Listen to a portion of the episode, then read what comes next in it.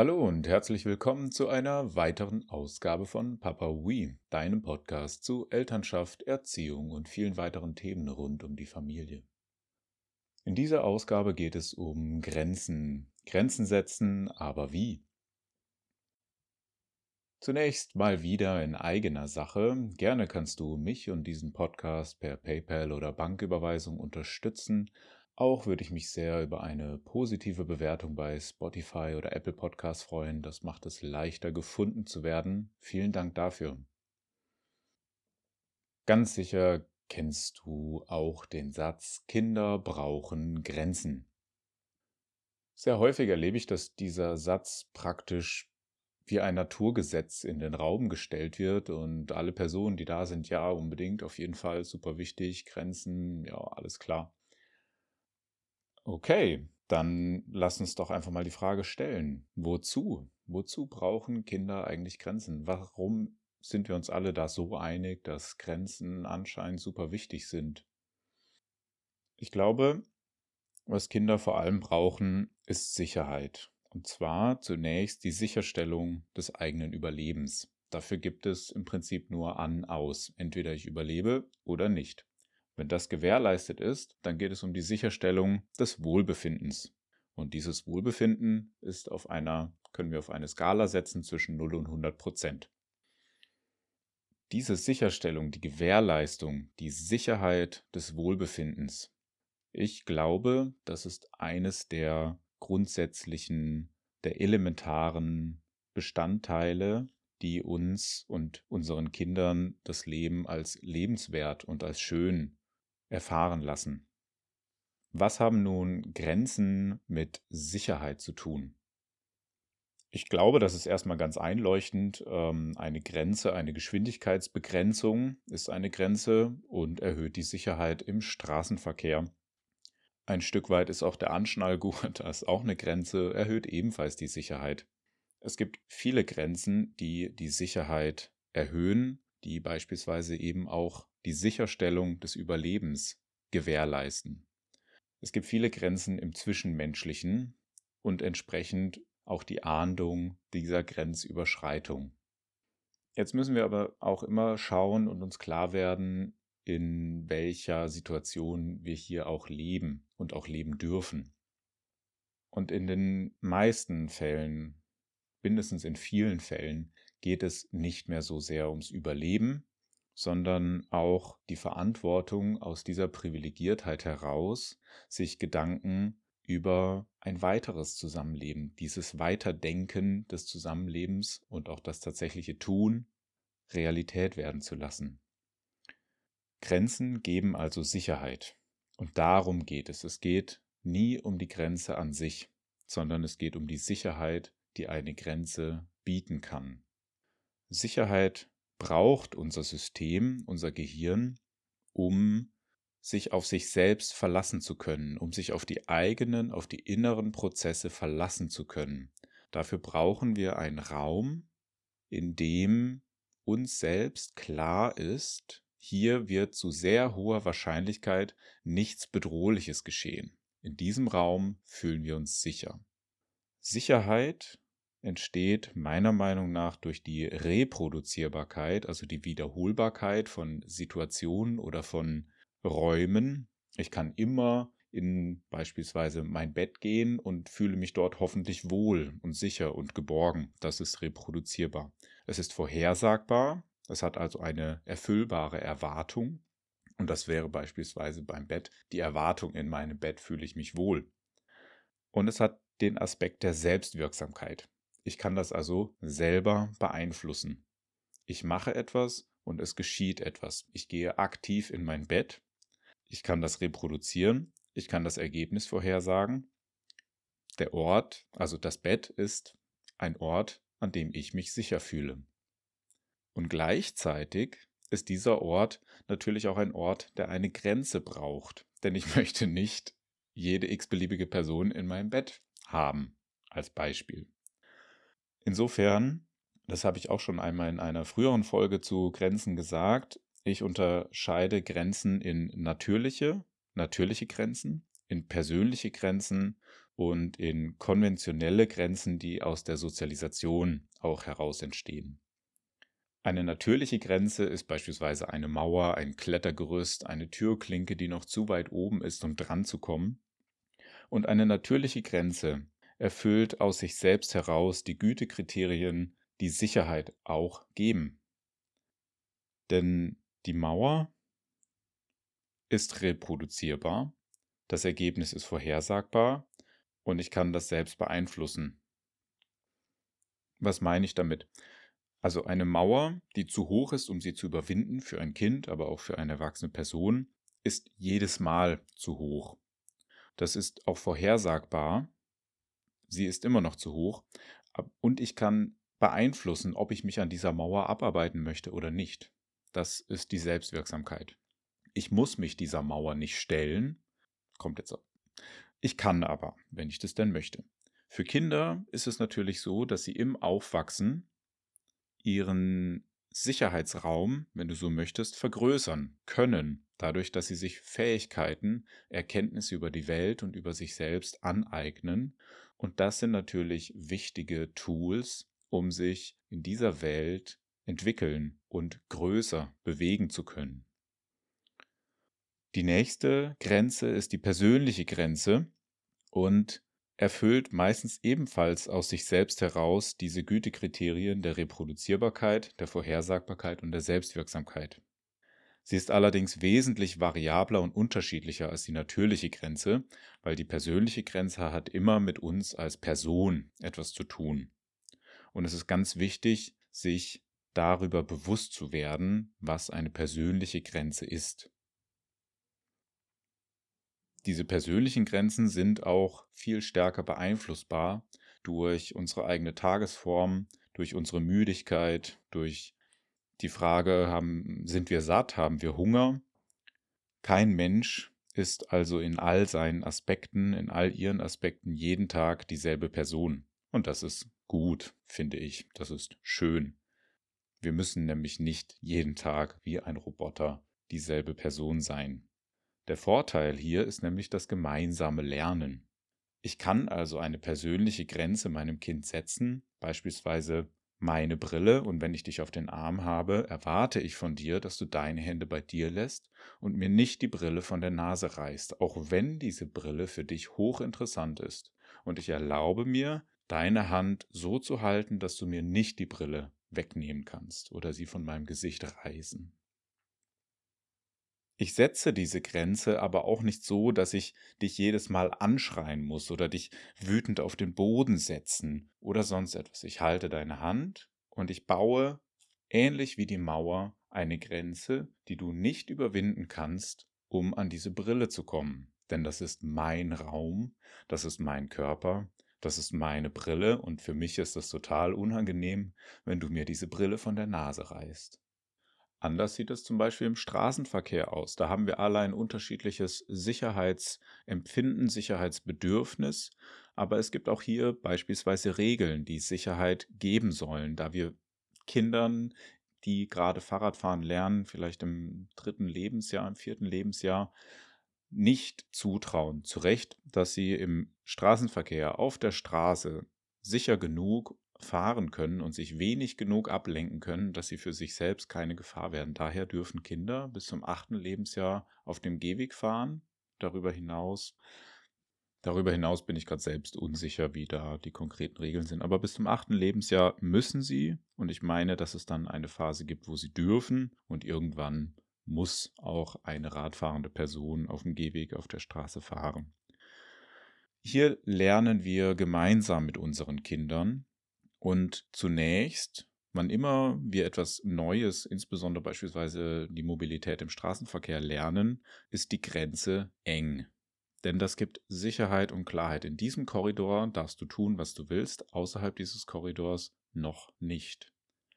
Das ist beispielsweise die klare Verpflichtung, an der Ampel zu warten und eben nicht einfach loszurennen. Und wenn ich habe das so gemacht, wenn meine Kinder mir gezeigt haben, dass sie an der Ampel warten, dann dürfen sie auch gerne vorlaufen. Aber bis dahin sind wir erstmal gemeinsam zur Ampel gelaufen, haben dort gewartet. Ja, das ist dann dieser enge Korridor. Und innerhalb dieses Korridors ist die Sicherheit, also die Sicherstellung des Überlebens zu hoher Wahrscheinlichkeit gewährleistet, aber auch die Sicherstellung des Wohlbefindens. Denn innerhalb dieses Raumes, dieses Sicherheitsraumes, kannst du auch tun und lassen, was du willst. Nur außerhalb des Raumes oder an der Grenze des Raumes werde ich dir Bescheid geben, dass das hier die Grenze des Raumes ist, in dem du, liebes Kind, gerade tun und lassen kannst, was du möchtest. Das schließt auch an die Ja-Umgebung in der letzten Folge an. Dort ist es ganz ähnlich, dass wir die Räume bei uns zu Hause, dort wo wir mit unseren Kindern ja zusammenleben und nicht unsere Kinder leben irgendwie bei uns, mietfrei, deswegen können wir mit ihnen tun und lassen, was wir wollen, sondern hier schaffen wir ebenfalls einen Raum. Dieser Raum hat Grenzen, aber innerhalb dieses Raumes kannst du tun und lassen, was du willst. Und dieser Raum hat optimalerweise lediglich natürliche Grenzen. Also ich als Elternteil, ich als Person muss hier nicht intervenieren oder möglichst selten intervenieren und persönliche Grenzen setzen. Weil ich beispielsweise die Stereoanlage oder bestimmte Kabel oder whatever so abgesichert habe, dass mein Kind gar nicht erst drankommt. Gerne hör dir da nochmal die letzte Folge zu an, falls du es noch nicht geschafft hast.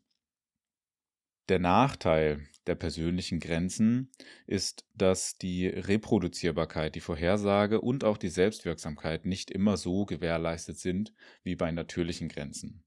Das macht aber nichts, solange uns selbst, vor allem uns selbst, das bewusst ist und wir uns das erlauben und dafür dann auch die Verantwortung übernehmen. Also, dass wir auch an uns selbst nicht den Anspruch haben, dass wir jeden Tag die gleiche Person sein müssten, sondern dass wir uns das erlauben, dass wir nicht jeden Tag die gleiche Person sind, weil das wäre auch völlig unmenschlich, sondern die Verantwortung dafür übernehmen und das erfordert eben ein anderes Maß an Kommunikation. Wir müssen dann mehr darüber sprechen, wie es uns geht. Ja, wir müssen mehr darüber sprechen, wie wir uns heute fühlen, wie wir uns heute empfinden. Sind wir heute gut aufgestellt? Sind wir heute eher knatschig? Warum auch immer, spielt keine Rolle erstmal, nur dass wir das voneinander wissen dass auch unsere Kinder das von uns als Eltern wissen. Und zwar nicht im Sinne von, mir geht's heute ein bisschen schlecht, deswegen musst du dich heute so und so verhalten, sondern damit es mir wieder besser geht, ne, sondern ich gebe dir diese Information, weil alles andere wäre unfair, sonst sitzen wir eh gleich im Hausflur und keifen uns gegenseitig an oder ich keife dich an. Weil die Situation, es ändert nichts daran, dass es mir schlecht geht, wenn ich das für mich behalte. Nur ich lasse dann meinem Kind auch überhaupt gar keine Wahl. Und mein Kind spürt sofort, dass es mir gerade nicht so gut geht, dass ich angespannt bin vielleicht, dass ich Zeitdruck habe oder schlecht geschlafen. Müde ist einfach alles doof. Und mein Kind spürt das ja aber sofort. Und was Kinder dann ganz oft machen, ist, dass sie ihre Eltern auf ihre ganz eigene Weise darauf hinweisen, dass es ihren Eltern gerade nicht so gut geht. Und zwar so, dass sie in eine gewisse Form von Widerstand gehen, dass sie uns dann besonders nerven. Aber dabei ist das nur die Sprache der Kinder zu sagen, lieber Papa, liebe Mama, liebe Bezugsperson, ich spüre, du hast gerade Stress und daher ist gerade mein eigenes Sicherheitsempfinden bisschen bedroht, weil wenn du krass Stress hast, dann ist mein meine Sicherstellung des Wohlbefindens nicht mehr ganz so gewährleistet. Die geht dann einfach ein paar Prozentpunkte tiefer, weil wir uns dann natürlich nicht so gut um unsere Kinder kümmern können, wie wenn es uns selbst richtig gut geht.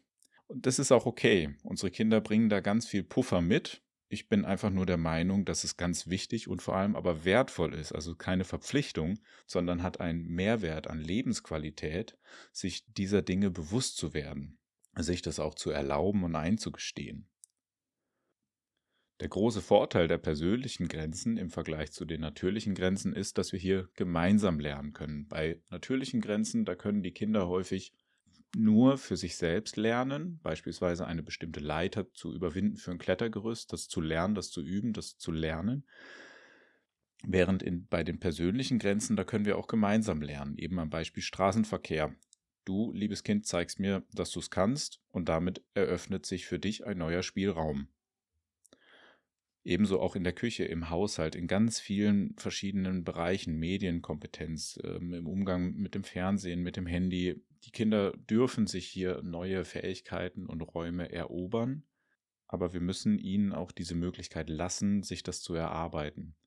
Das ist auch wieder knüpft an die Folge maximaler Widerstand bei minimalem Schaden an. um nochmal eine Schwierigkeit der persönlichen Grenzen, ist eben, dass manche Kinder tendieren dazu, es sich zur Aufgabe zu machen, dass sie ihre Eltern auf ihre eigene Inkonsistenz aufmerksam machen. Vor allem, wenn den Eltern das nicht so richtig bewusst ist oder wenn sie sich das selbst auch noch nicht so erlauben, an sich selbst den Anspruch haben, ich müsste jeden Tag die gleiche Person sein, dieselbe Person in meinem Verhalten, in meinen Reaktionen, dann fordern die Kinder das heraus. Sie stellen das dann auf die Probe, weil die Person, also der Elternteil hat ja an sich selbst den Anspruch und die Kinder prüfen dann einfach nur, ob dieser Selbstanspruch erfüllbar ist. Ob das und das ist meistens nicht erfüllbar. Also es ist nie erfüllbar. Und dann fallen wir irgendwann aus der Rolle und haben dann unnötig Stress mit unseren Kindern. Und die Kinder, die, die machen einfach nur die Sicherheitsprüfung. Jedes Unternehmen muss permanent verschiedene Sicherheitsüberprüfungen machen und auch bestehen. Und ein ganz ähnliches, vergleichbares Verhalten machen auch unsere Kinder bei uns. Sie prüfen einfach, wie cool bist du heute. Und wenn sich das einfach über einen bestimmten Zeitraum in einem gut genugen, komisches Wort, aber dieser Korridor, wenn der gut genug ist, dann reicht es auch den Kindern. 100 Prozent sind nicht erforderlich. Stellst dir vor, wenn das auf die Skala 0 bis 100 Prozent ist, dann bin ich der Meinung, 51 Prozent sollten es sein und alles über 80 ist top. Und wenn du dich selbst tatsächlich vermessen würdest, wie oft du jeden Tag dich dann doch vorhersagbar verhältst, dann wärst du wahrscheinlich ein bisschen überrascht, wie gleich wir dann doch jeden Tag sind. Und hier auch ein, um an die letzte Folge anzuknüpfen, auch die Ja-Umgebung, das ist genau das gleiche Spiel mit der Steckdose. Ja, das ist ein Sicherheitsgenerator. Als letzte Grenze gibt es noch die konventionelle Grenze.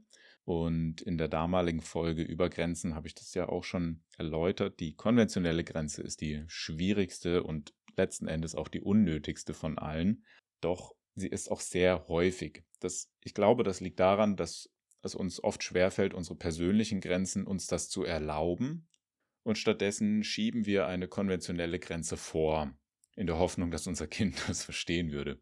Tun die Kinder nicht, sondern sie merken sofort, ah ja, Mama, Papa, wer auch immer, ist da inkonsistent, sondern schiebt eine Erwartungshaltung, eine gesellschaftliche, vermeintlich gesellschaftliche Erwartungshaltung vor, um mein Verhalten zu beeinflussen.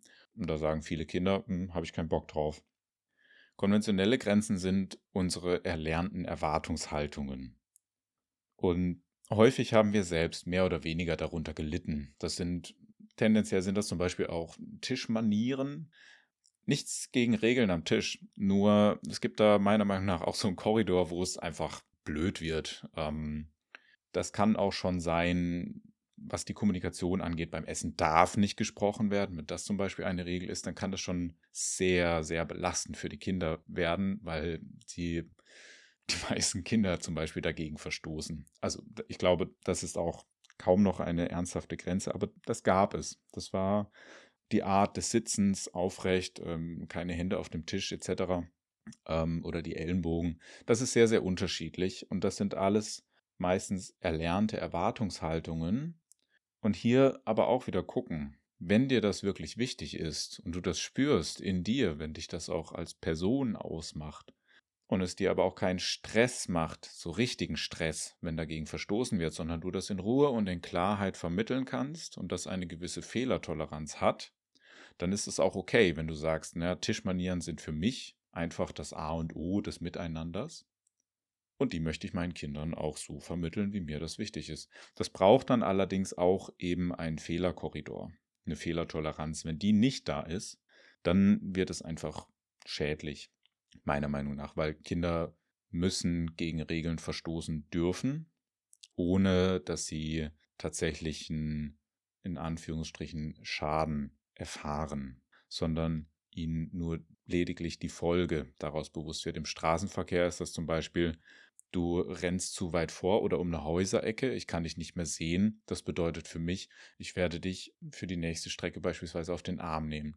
Für das Kind kann das schon erstmal als eine Art Strafe vermutlich wahrgenommen werden. Aber hier ist es auch wieder ein Abwägungsgeschichte zwischen dem eigenen Sicherheitsempfinden, weil ich einfach nicht möchte, dass mein Kind aus Versehen, aus Nichtwissen heraus von einem Radfahrer oder noch schlimmerem umgefahren wird. Aber ich brauche auch die Gewissheit, dass du nicht um eine Häuserecke verschwindest, ohne dass wir nochmal Blickkontakt hatten. Als Beispiel. Wenn dich solche Dinge nicht stressen, ist es auch okay. Ne, das ist zum Beispiel, das ist jetzt nur ein Beispiel von meinen eigenen persönlichen Grenzen. Und gerade im Straßenverkehr habe ich eben dieses Level, dieses Maß an Sicherheitsbedürfnis, weil ich sonst Stress habe und darauf habe ich auch keinen Bock. Aber dazu stehe ich, dafür übernehme ich die volle Verantwortung und ich käme dann auch nie auf die Idee zu sagen, ja, das macht man halt so oder das muss so sein, weil sonst kommt die Polizei und sagt dies, das, Ananas, sondern ich sage dann ganz klar, mir ist das wichtig. Wenn wir gemeinsam rausgehen, dann läuft das so und so, beispielsweise. Nun ist es jetzt auch schon eine Weile her und meine Kinder sind jetzt auch in einem Alter, aber ich kann das wirklich nur empfehlen, weil ich kann mit meinen Kindern wirklich total entspannt durch die Stadt gehen, weil ich weiß, sie halten an Straßenecken an, also Gut, mit acht Jahren, die größere bald jetzt neun, das ist hm, klar. Aber gerade auch der Kleinere mit seinen vier Jahren, das ist einfach sehr erleichternd. Und ich glaube auch häufig Eltern zu sehen, die da mehr Stress mit haben oder ihren Kindern dann oft hinterherrennen müssen. Vielleicht auch. Du kannst dich da gerne einfach mal selbst beobachten, wie entspannt bist du mit deinen Kids in der Stadt und wie kannst du auch dafür sorgen, dass du dich selbst besser fühlst. Was brauchst du dafür? Dass du entspannter bist. Aber wir waren bei den äh, konventionellen Grenzen und die hier, die konventionellen Grenzen sind einfach ein bisschen tricky, weil, wie gesagt, häufig haben wir selbst in unterschiedlichem Maße darunter gelitten und wenn wir als Kinder leiden, wenn uns etwas subjektiv nicht gut tut, dann spalten wir dieses Verhalten auf. Dann spalten wir das in einen betroffenen Anteil, aber auch in einen Täteridentifikationsanteil auf. Die Handlung, die uns subjektiv nicht gut getan hat, wird aber ja häufig in der Kindheit durch eine Hauptbezugsperson ausgeführt, also eine Person, die wir auch als Kinder lieben und von der wir auch abhängig sind. Und also hat diese Person auch ein Stück weit Recht. Damit hat dann jedes Kind dann auch immer die Schwierigkeit, dies zu integrieren, beziehungsweise das geht dann gar nicht, sondern das wird dann aufgeteilt. Also das lässt sich integrieren, wenn wir als Eltern uns unsere eigenen Fehler eingestehen und wenn wir unsere Kinder dabei dann auch begleiten. Wenn wir ihnen dann zum Beispiel sagen, da war ich gemein, das war nicht in Ordnung von mir, du kannst nichts dafür, das war mein Fehler. Und dafür dann auch die Verantwortung übernehmen. Dann nehmen wir unseren Kindern einen Teil dieser Spaltung ab, weil Kinder haben dann eben weniger die Herausforderung, dass sie davon ausgehen müssen, dass die Hauptbezugsperson ja recht hat, weil sie davon abhängig ist, sondern die Hauptbezugsperson kann dann sagen, du hast damit nichts zu tun, das liegt nicht an dir, das war mein Fehler, das war meine Schwäche und fürs nächste Mal nehme ich mir dies oder das vor. Damit kann das Kind in seinem betroffenen Anteil bleiben und diesen betroffenen Anteil, den können wir dann auch wiederum trösten.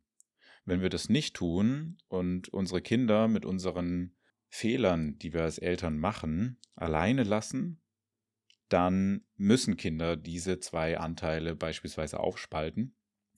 Und das ist dann eben auch ein Grund, weshalb es uns auch für als, als weshalb es für uns als Erwachsene auch so schwierig ist, in Konfliktsituationen nicht auf alte Muster zurückzugreifen, sondern Alternativen umzusetzen insbesondere in Konflikten, die ähnlich sind, greifen wir dann auf diesen Täteranteil zurück. Also wenn wir als Kinder beispielsweise bei einem Regelverstoß auch angeschrien, angebrüllt wurden, dann gibt es bei uns als Erwachsene tendenziell auch eine, einen Anteil, der dann ebenso auf einen Regelverstoß reagiert.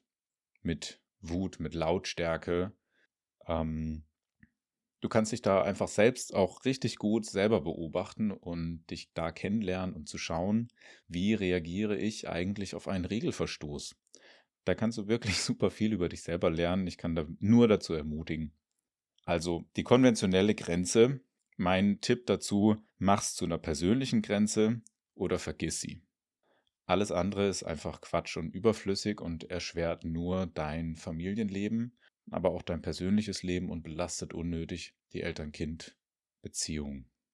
Ich persönlich bin der Meinung, bei, bei Grenzen und die beeinflussen nun mal sehr stark unsere Beziehung zu den Kindern, zu unseren Kindern, dass es für Kinder leichter ist, wenn Eltern jeden Tag ein Arsch sind, als dass sie unvorhersehbar sind.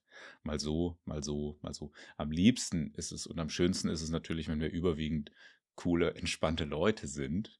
Nur wenn etwas für dich wirklich eine Grenze ist, dann bleib auch dabei und versuch nicht über deine eigene Grenze hinwegzugehen, in der Hoffnung, dass du deinem Kind damit etwas Gutes tun würdest. Das tust du nämlich nicht, sondern dein Kind spürt sofort, da stimmt was nicht. Mama oder Papa geht gerade über die eigene Grenze hinweg, also scheint das auch ein okayes Verhalten zu sein, was es eigentlich nicht ist. Also ist erstmal dieses über Grenzen hinweggehen, wird dann beispielsweise suggeriert als etwas, was in Ordnung ist, weil ich mache das ja auch mit meinen eigenen Grenzen und gleichzeitig verringert es die, das Sicherheitsempfinden der Kinder, weil sie eben die Inkonsistenz in unserem eigenen Verhalten sofort spüren. Oder eben sehr stark irritiert sind. Je nachdem, wie häufig das vorkommt, haben sie entweder schon Antennen dafür oder sie sind dann irritiert und erstmal überfordert. Insofern erlaube dir, dort, wo es für dich eine persönliche Grenze ist, auch dabei zu bleiben, diese zu setzen, diese zu halten. Denn das macht es für dich auch viel, viel leichter, das in Klarheit zu tun, ohne dich unnötig aufregen zu müssen, ohne herumschreien zu müssen oder fester zu, zu packen als notwendig, wenn du nämlich dir schon vorher diese Grenze erlaubst, als persönliche Grenze und nicht als Erwartungsgrenze. Ganz häufig, ein Beispiel zum Abschluss, ist eben das Pünktlichsein. Wir wollen mit unseren Kindern in einem bestimmten Zeitkorridor in der Kita sein, im Kindergarten oder dass sie dann in der Schule sind das ist nicht für alle eine persönliche Grenze, aber es ist für fast alle eine konventionelle Grenze. Es ist der Glaube, wir hätten uns alle irgendwann mal darauf geeinigt, mit Brief und Siegel, wir wollen alle pünktlich sein. Wir müssten alle pünktlich sein. Und dieser Wert, dieser angebliche Wert, der wird dann oft höher gehängt als die aktuelle Eltern-Kind-Beziehung. Auf der anderen Seite glauben wir häufig selbst gar nicht wirklich dran oder haben darunter auch schon oft gelitten. Zumindest haben wir oft Stress mit dieser Konvention. Nun möchte ich dich auch hier ermutigen und dazu einladen, prüf das mal für dich. Was ist deine Pufferzone? Da gibt es ja beispielsweise das akademische Viertel. Ähm, was ist für dich in Ordnung? Und dann koordinier dich so, dass du entspannt bleiben kannst bis deine persönliche Grenze. Und das ist eben, ich möchte beispielsweise nicht später als 15 Minuten ähm, von einer bestimmten Uhrzeit irgendwo ankommen oder 20 Minuten oder auch nur 10 Minuten. Oder du sagst, für mich ist Pünktlichkeit so wichtig. Ich bin da total klar drin. Und wenn du eben für dich klar bist, dann musst du dich auch nicht aufregen. Immer wenn du dich über etwas aufregst, ist das eigentlich ein Hinweis, dass du selbst auch nicht so wirklich dran glaubst, sondern versuchst, etwas umzusetzen, wovon du denkst, du müsstest davon überzeugt sein, bist es aber nicht wirklich. Und da machen dich deine Kinder sofort darauf aufmerksam, denn hier stimmt was nicht. Kurze Zusammenfassung. Drei Arten von Grenzen. Die natürliche Grenze, persönliche Grenze, konventionelle Grenze. Die natürliche Grenze ist einfach und erfüllt die Gütekriterien von Sicherheit. Sicherheit ist das Grund, Element, warum wir auch Grenzen brauchen. Denn Grenzen geben Sicherheit, Grenzen gewährleisten erstmal das Überleben als On-Off-Option und sie geben aber auch eine Sicherstellung des eigenen Wohlbefindens. Ja, ganz blödes Beispiel ist eben der Ukraine-Krieg. Krieg ist immer die maximale Verletzung von Sicherheitsempfinden. Die persönliche Grenze erfüllt auch ziemlich schnell die Gütekriterien von Sicherheit, also Reproduzierbarkeit, Vorhersagbarkeit und Selbstwirksamkeit. Allerdings sind wir nicht jeden Tag dieselbe Person, das ist auch in Ordnung, wir müssen nur mehr darüber kommunizieren, wie es uns heute geht, wer wir heute sind. Die konventionelle Grenze ist eine, die uns am meisten Schwierigkeiten bereitet, weil das ganz schnell so ein Klumpatsch aus persönlicher Grenze und irgendwelchen alten Glaubenssätzen und überlieferten Erwartungshaltungen ist, an die wir aber eigentlich auch nicht glauben, von denen wir nicht wirklich überzeugt sind, aber häufig glauben, wir müssten davon überzeugt sein, weil sonst aus unseren Kindern nichts wird. Daher konventionelle Grenze zu einer persönlichen machen oder über Bord werfen.